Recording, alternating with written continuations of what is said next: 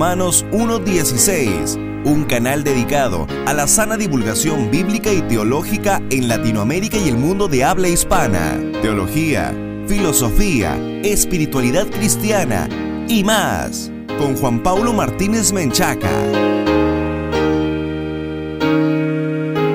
Bienvenidos patrocinadores y amigos a un nuevo programa de Romanos 1.16, el encuentro de divulgación bíblica y teológica para la gloria de Dios. Yo soy Juan Paulo y me da mucho gusto que estén conectados una vez más con nosotros. Si esta es la primera vez que escuchas Romanos 1.16, te queremos invitar a que visites nuestro sitio web oficial en www.jpaulomartinez.com. Vas a acceder a muchos pero muchos recursos que te van a equipar mejor para enfrentar los desafíos que presenta la posmodernidad. Romanos 1.16 existe gracias al poder y el amor de Dios, pero también a los patrocinadores que están con nosotros hombro con hombro en esta tarea de divulgación bíblica y teológica para la gloria de Dios. Así que no dudes en unirte desde un dólar al mes en www.patreon.com diagonal J. Paulo Martínez. Vas a acceder a recursos exclusivos, pero sobre todo a una copia digital de nuestro nuevo libro sobre la gracia que está a punto de salir, así que únete desde un dólar al mes y disfruta de este y otros beneficios.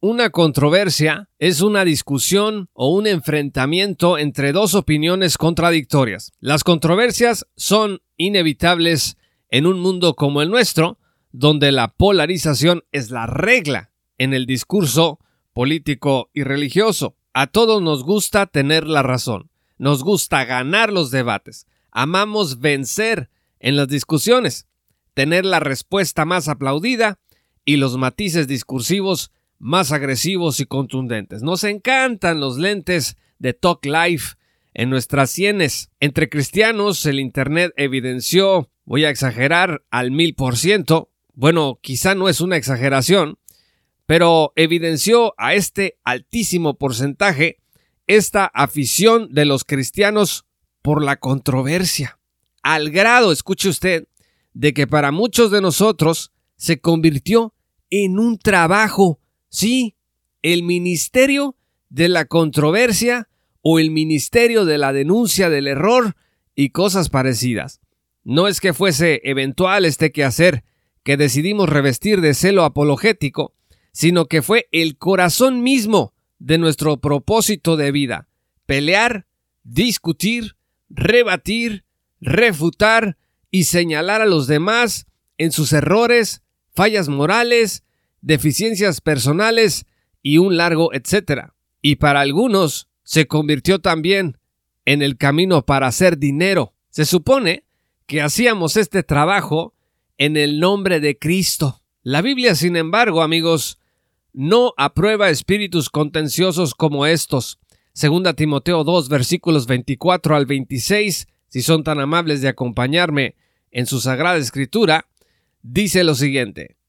Y un siervo del Señor no debe andar peleando, más bien debe ser amable con todos, capaz de enseñar y no propenso a irritarse, repito, y no propenso a irritarse.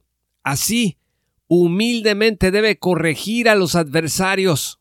Dice que humildemente con la esperanza de que Dios les conceda el arrepentimiento para conocer la verdad, de modo que se despierten y escapen de la trampa en que el diablo los tiene cautivos, sumisos a su voluntad. Es fácil identificar a aquellos que se la pasan peleando.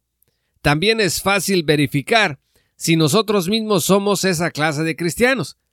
Solamente debemos fijarnos nada más en las páginas y personas que seguimos en las redes y que más nos agrada oír y comentar. Si seguimos ordinariamente a personas que hacen de la controversia su modus vivendi virtual, pues lo más seguro es que nosotros seamos como ellos. Uno de los frutos de la carne, dice la escritura, es la disensión. La disensión es una riña o pelea. Podemos ver esto en Gálatas 5, versículo 20.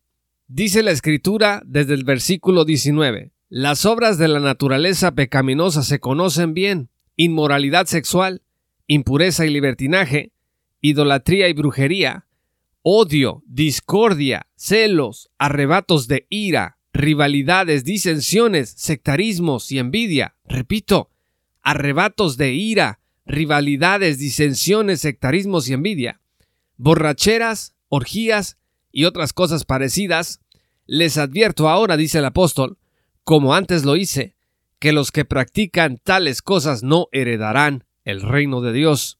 Fíjense que a los cristianos del siglo XXI nos encanta hablar contra la inmoralidad sexual en conexión con la perversa agenda ideológica de género. No heredarán el reino de los cielos, decimos con enjundia. Pero, ¿qué de los arrebatos de ira, las rivalidades, las disensiones, los sectarismos y las envidias? Estos tampoco heredarán el reino. Y sin embargo, ahora mismo podemos observar que muchos de nosotros estamos en ese supuesto gracias a nuestro amor por las controversias. Pero alguno dirá, ¿acaso no dice Judas que debemos contender por la fe? ¿No dice Pablo que tapemos la boca de los opositores?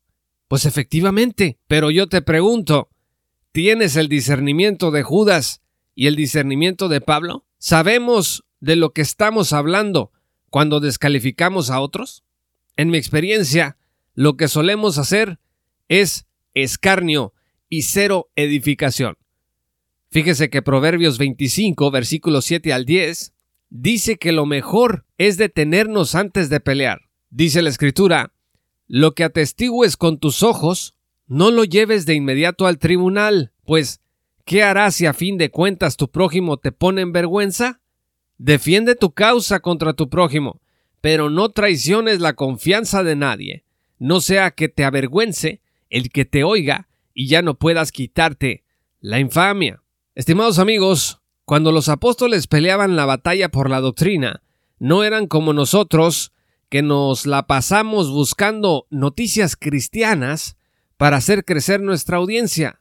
No hacían como nosotros, que nos emociona mucho el hallar la contradicción y no podemos esperar para compartirla en redes sociales. Los apóstoles no ganaban dinero humillando o exponiendo al prójimo en sus pecados, ni tampoco se sentían contentos o energizados cuando el pecado abrumaba a las iglesias. La mayoría de las controversias en las que nos metemos son inútiles. Por otro lado, nos separan del amor que le debemos tener a los demás, aun cuando creamos que están equivocados. Fíjese lo que Jesús decía en Mateo 5, versículo 9. Dichosos los que trabajan por la paz, porque serán llamados hijos de Dios. ¿Trabajamos realmente por la paz queridos amigos? Y fíjese que Romanos 12, versículo 18 dice, si es posible, y en cuanto dependa de ustedes, vivan en paz con todos. Quizá no es posible para muchos de nosotros estar en paz con los demás, no porque nos sintamos celosa y santamente agraviados por el error de los demás, sino porque en nuestro ego sentimos que no cabemos en el mismo mundo junto a esos que consideramos enemigos del Evangelio. A veces la controversia, amigos, es inevitable, sobre todo cuando estalla en nuestras propias iglesias locales. Pero, hazte la pregunta, ¿qué tan útil puede ser meter la nariz en una pelea que acontece fuera de tu iglesia local, fuera de tu comunidad, y de la que no tienes toda la información ni tampoco tienes un interés directo? ¿Vas a salir acaso fiador de un extraño? Nuestra lengua, dice Santiago, es un mal irrefrenable, lleno de veneno mortal. Vean el capítulo 3, versículo 8. Creemos que nuestra lengua, desbocada, hará el bien con facilidad en medio de la controversia. Jesús fue un hombre metido en muchas controversias, pero todas estas controversias se dieron en su contexto vital inmediato. Es decir, Jesús conocía a las personas con las que debatía. Jesús conocía muy bien los hechos, conocía muy bien el corazón de la gente y conocía muy bien los verdaderos motivos. Su juicio, por tanto, era perfecto.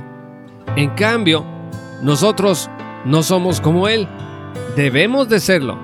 Y mientras somos santificados por su Espíritu, pues lo mejor es elegir bien nuestras batallas para no pecar contra el Señor.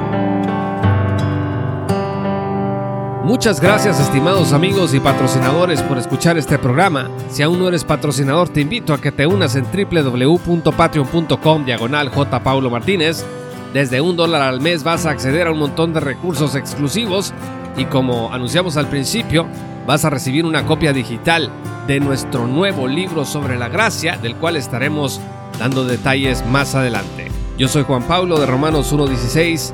Muchas gracias por escuchar este programa y que el Señor los bendiga hasta que volvamos a encontrarnos.